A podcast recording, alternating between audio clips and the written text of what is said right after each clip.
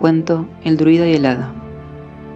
Cuentan que hace mucho, mucho tiempo, cuando la magia todavía existía libremente por el mundo, Conla, en del pelo rojo, hijo de Con, vivía tranquilamente junto a su familia.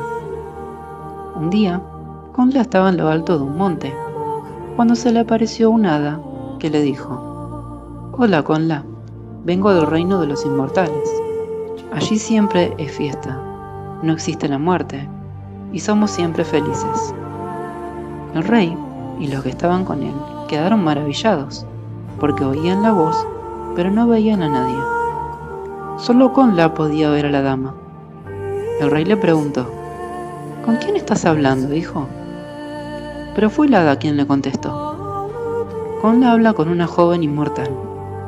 Amo a su hijo y quiero llevarlo conmigo al reino de las hadas una corona guarda para él y vivirá para siempre. Atemorizado por esas palabras, el rey llamó al druida de nombre Corán. Oh Corán, el de los muchos hechizos y magia astuta. Aquí hay una mujer invisible que quiere llevarse a mi hijo a su reino.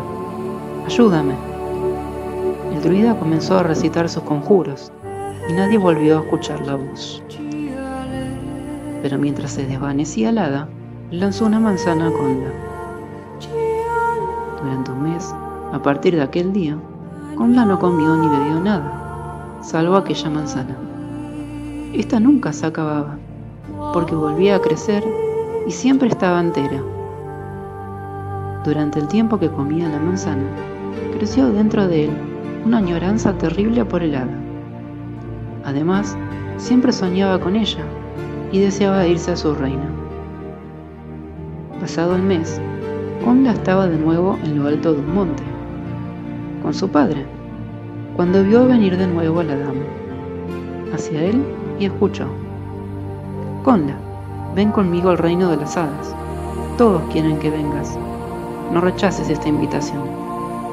El rey mandó a llamar de nuevo al druida para que se deshiciera de ella, pero cuando éste llegó, la dama le dijo, Corán el Poderoso, escucha, llegará un momento en el que el demonio negro con sus labios falsos hará desaparecer de la tierra la magia, y la sabiduría de los druidas perecerá.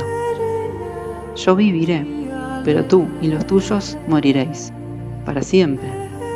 Ven conmigo y salva los conocimientos de los druidas. Mientras ella hablaba, Corán tuvo una visión del futuro entonces decidió acompañarla. Y poco a poco desaparecieron río abajo, en la maravillosa canoa de cristal, hacia el reino de las hadas. Años más tarde, ocurrió lo que la hada predijo. Los druidas y su sabiduría desaparecieron, pues otro dios y otras creencias ocuparon su lugar.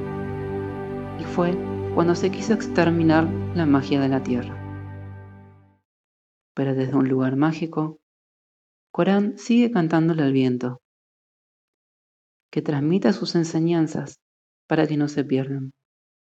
Solo hay que estar atento y saber escuchar.